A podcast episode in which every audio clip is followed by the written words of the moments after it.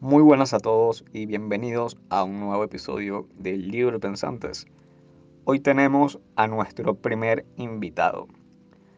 Su nombre o su seudónimo es Deep y lleva años con el proyecto llamado Despotismo de Deep, donde informa y comparte la realidad venezolana desde su punto de vista a través de Internet.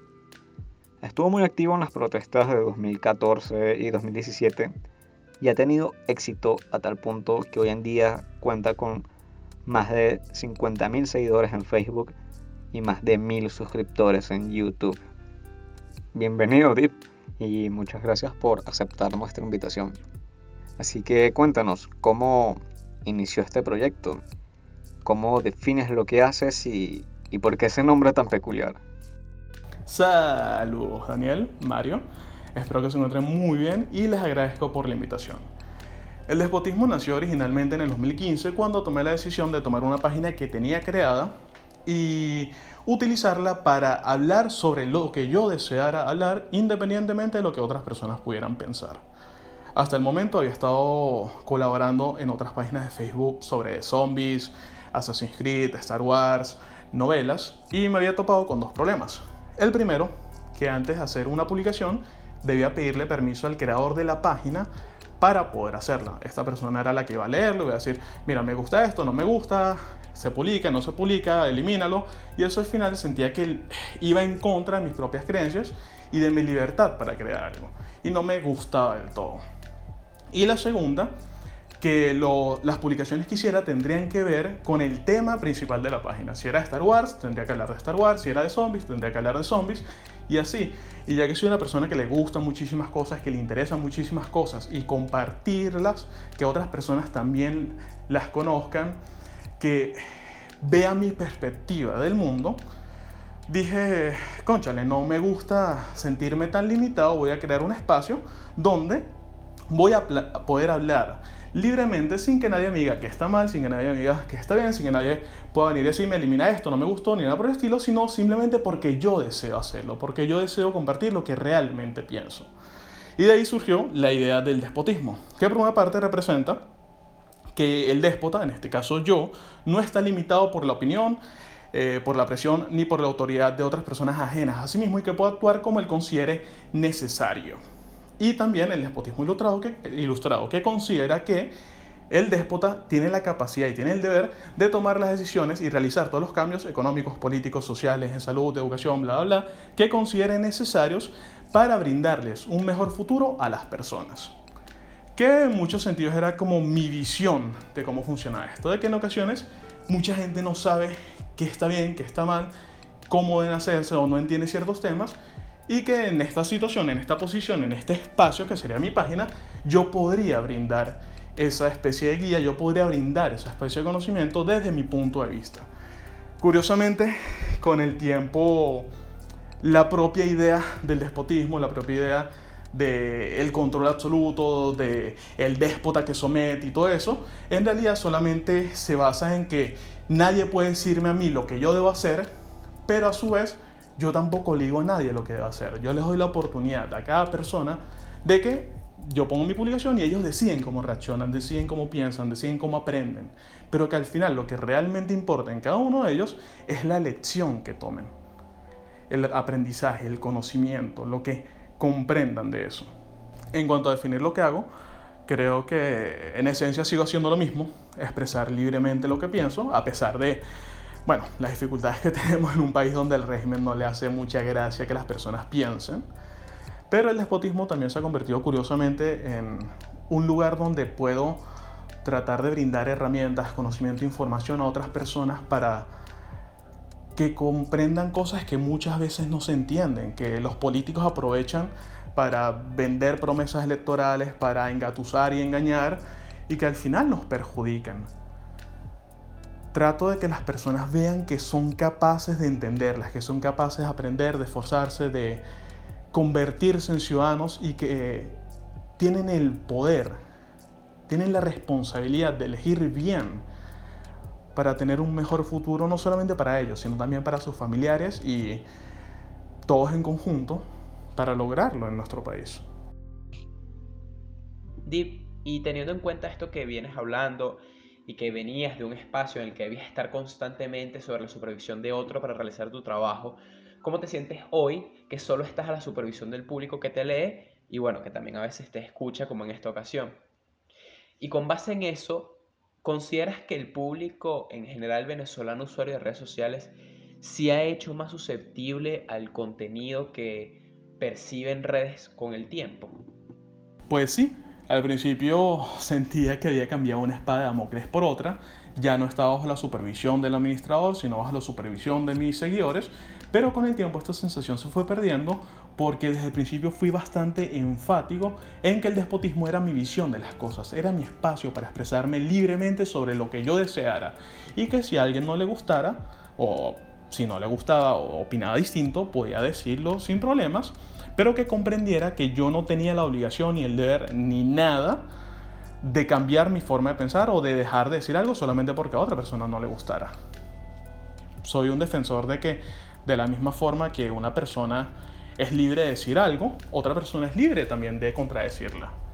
Y desde que el momento en el que tú te abres o das una opinión en público, lo quieras o no, estás permitiendo que otras personas también opinen libremente sobre esa opinión que has dado. Y el espacio se convirtió, bueno, digo, el espotismo se, se convirtió justamente en eso, un espacio donde las personas eh, en ocasiones ha sido complicado, pero siempre que se expresaran educadamente, siguiendo las normas y con argumentos, podían hablar libremente sobre lo que quisieran. Lo que sí he notado es que con el paso del tiempo, las personas se han hecho más susceptibles a los temas que se tocan. Eh, ya no sé si es que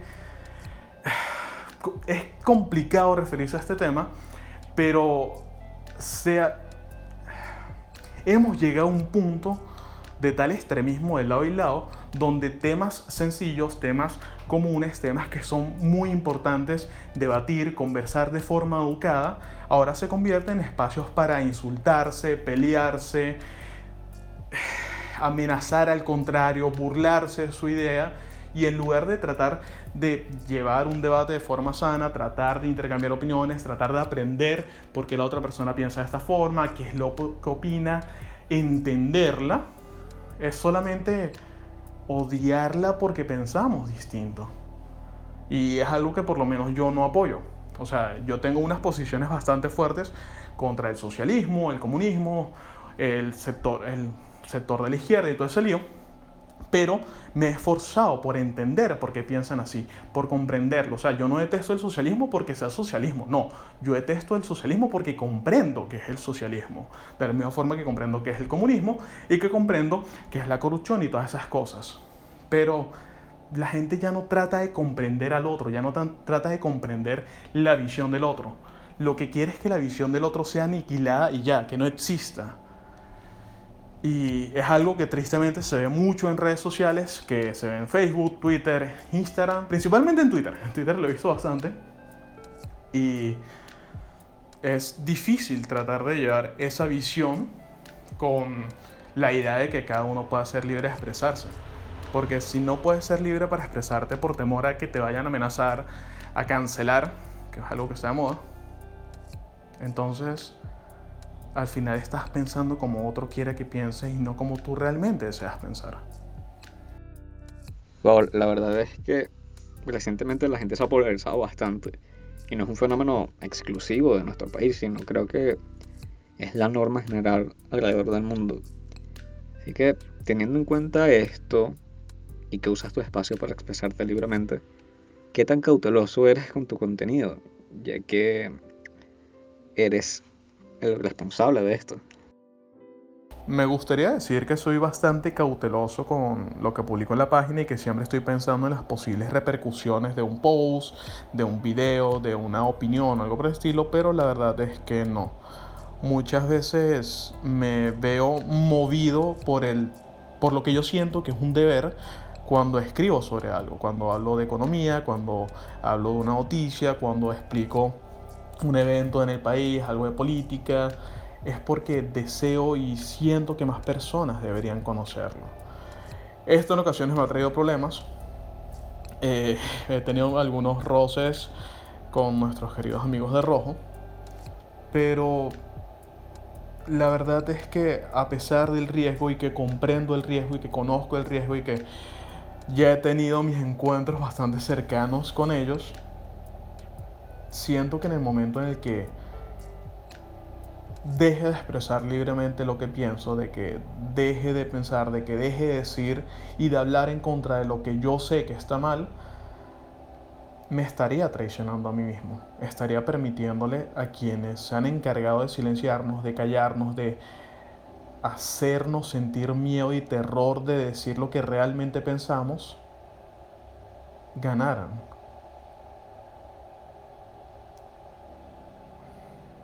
Yo no escribo ni publico porque quiero hacerme famoso o porque quiero hacerme trending topic ni nada. Lo hago porque quiero ser sincero en lo que pienso, en lo que veo, en lo que no me gusta, en lo que pienso que podríamos hacer mejor. Ojo, esto no significa que no piense bien las cosas antes de hacerlas, sí lo hago, solamente que en ocasiones siento que independientemente del riesgo que conlleve, debo hacerlo. Pero sí hay ocasiones en las que pienso en las posibles repercusiones, lo que podría pasar, cómo podría eh, modificar cierta forma, cierto texto, cómo expresar cierta idea, porque tristemente estamos en un país donde el régimen va a buscar cualquier excusa y hasta sin excusas para llevarte preso. De poco sirve hacer un post bastante crítico, bastante fuerte, que la gente, wow, lo conozca, si a los dos días va a amanecer en una zanja con moscas en la boca por un supuesto ajuste de cuentas o desaparecido. Y no puedes seguir haciendo eso, no puedes seguir informando a las personas. Hay que mantener un equilibrio en ese sentido, saber cuando un riesgo vale la pena, pero también cuando es importante seguir haciendo lo que haces para evitar que el régimen logre, por, o bueno, sí, logre controlar por completo la narrativa, los eventos, la información que se maneja en el país. No significa que tú seas responsable de eso, porque tú solamente eres responsable cuando decides informar, cuando decides hacer posts y expresarte públicamente en un país donde la libertad de expresión es prácticamente un tabú, de tu propia seguridad y también la de tus seres queridos. Sí, totalmente. Y es que te escucho y me siento absolutamente identificado con la realidad que se vive aquí en Venezuela, sin duda. Y teniendo en cuenta esto, ¿tienes alguna anécdota de algún momento en el que por ahí hayas dejado de realizar algún proyecto precisamente por miedo a terminar siendo un preso político? Pues no tanto proyectos como publicaciones, pero logro recordarlos. El primero fue un video que grabé de una pregunta que le hizo una dirigente chavista sobre algo que estaba pasando en la comunidad. A la señora no le gustó mi pregunta y trató de arrebatarme el celular. Por suerte lo edité. Así que me lanzó a sus escoltas y seguidores para que me lo quitaran. Nos persiguieron a mi madre y a mí. A mí comenzaron a golpearme, patearme, amenazarme, insultarme. Incluso uno sacó una pistola de fuego para pegarme un diciéndome que me iba a pegar un tiro si no le daba mi celular, no se lo di. Y bueno, tras lograr pasar ese momento, estoy bastante seguro de que si mi madre no hubiera estado ahí protegiéndome durante todo el tiempo, yo hubiera terminado o desaparecido o en prisión o muerto. Y recordé cuando protegido estoy en un país donde todo está controlado por el régimen. Y lo peligroso y lo estúpido que fue de mi parte creer que era intocable. Aprendí de esa lección y decidí que debido a lo, a lo, no a lo susceptible, sino a lo delicado del video, no podía publicarlo. Porque habría sido peor para mí y para mi madre. El siguiente fue una carta que recibí de un peso pesado dentro del chavismo durante un evento importante que tuvo lugar en nuestro país y que yo le dije a la persona que me lo envió que no podía publicarlo. No podía publicarlo porque cómo yo iba a justificar que esa carta llegó a mí sin ningún medio la había publicado y que lo sentía pero que no.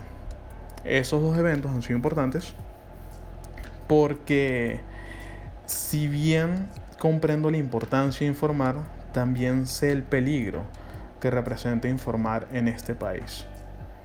y que si deseo mantenerme haciéndolo,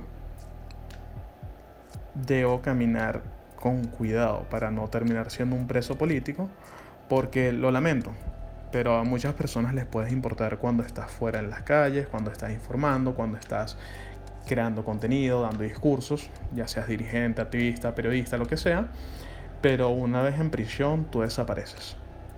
Puede que haya unas cuantas personas que te recuerden, tus familiares cercanos y eso, pero el país sigue adelante y te olvida.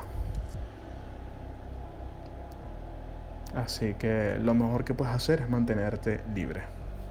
Bueno, libre y vivo. Que eso también es importante en este país, ya que si no te encierran, te matan. Vaya, qué experiencia tan, tan fuerte, ¿no? Pero me alegra que en estos momentos te encuentres bien a pesar de, de esas vivencias. Sin embargo, seguramente también has tenido momentos gratos, ¿no? Así que, ¿cuáles crees que han sido los mejores y los peores momentos de, despotismo de Deep? Quiero comenzar con los momentos amargos y entre ellos claramente están los dos anteriores. También documentar las protestas del 2014 y 2017 en Caracas. Si bien vi muchos actos heroicos, personas sumamente valientes que ayudaban como podían y que se arriesgaban por otras, también vi a muchas personas que se sacrificaron creyendo en una idea y que nunca podrán verla realizarse porque penosamente murieron ahí. Basil Costa del 12 de febrero de 2014, vi cómo arrastraban su cuerpo, despidiéndome de Robert Redman en Chacaito antes de que lo mataran. Son cosas que quedan toda la experiencia de las protestas, el terror de las protestas y de la idea de que pueden agarrarte, tumbarte al suelo y pegarte un escopetazo en la cara y decir que eras un terrorista, no es fácil. También documentar cómo se vive el socialismo en mi ciudad de Caracas, no... Uno no sale indemne de eso. Porque no es solamente que tú conoces tu propio sufrimiento personal en socialismo sino que ves que otras personas también pasan por ello. Que ves a personas de la tercera edad que solamente pueden comprarse un plátano porque la pensión no les alcanza para más, que los niños se unen en pandillas por las calles hurgando basuras porque es la forma que tienen de sobrevivir, que los propios policías realizan ejecuciones extrajudiciales en tu ciudad porque les dio la gana. No es fácil de verdad que no es para nada fácil. Y soy una persona bastante sensible al sufrimiento que me rodea. Y de cierta forma el despotismo también me ha servido como terapia para, lograr expresar eso que siento, lo que llevo por dentro. Y a su vez ha tenido sus momentos gratos, como lo es poder leer comentarios de personas que te agradecen por el trabajo que realizas o encontrarte finalmente con alguien que lleva años, meses, semanas siguiéndote y que te aprecia y dice, Deep, eh, tú eres Deep, el de la página. Y uno le dice que sí, te saludan y te agradecen por lo que han dicho y, por lo que has dicho y conversas con ellos, te tomas una foto y te cuentan cómo has logrado conectar con ellos, cómo ha sido una influencia positiva en sus vidas. Cómo has logrado expresar con palabras algo que muchas veces no se puede decir, que no resulta tan sencillo es realmente increíble lograr esos lazos con estas personas. Y darte cuenta que no es algo tan majestuoso ni fastuoso como una tarima en checadito o tomarte una selfie para tu Instagram y decir miren toda la gente que me apoya, sino simplemente saber que hay más personas que valoran lo que haces y que has podido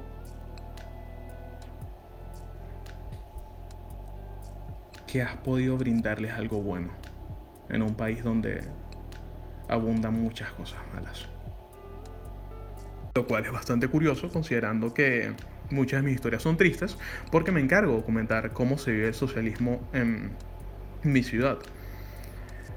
Pero creo que en esencia es porque la gente que piensa similar a mí o que tiene principios parecidos se dan cuenta de que no están solos de que no todo está perdido, de que hay más personas buenas que también están cansadas de la corrupción, de la miseria, de la pobreza, de la maldad, de la injusticia, que sean un cambio positivo en el país, que sean algo distinto a lo que ya han conocido.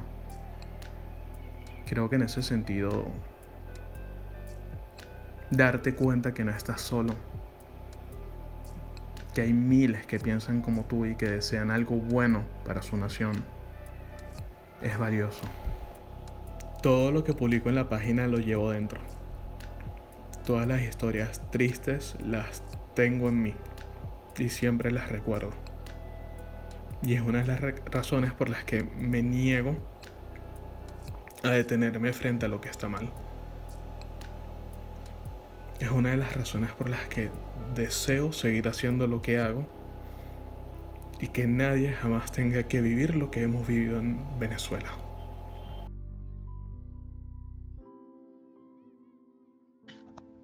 Mira, no sabes cuánto te entiendo, cuán identificado me siento y sé que nos sentimos todos los que de una u otra forma desde nuestros espacios luchamos por la libertad de expresión, luchamos por poder expresar lo que sentimos, lo que pensamos de forma distinta sin que nos agredan.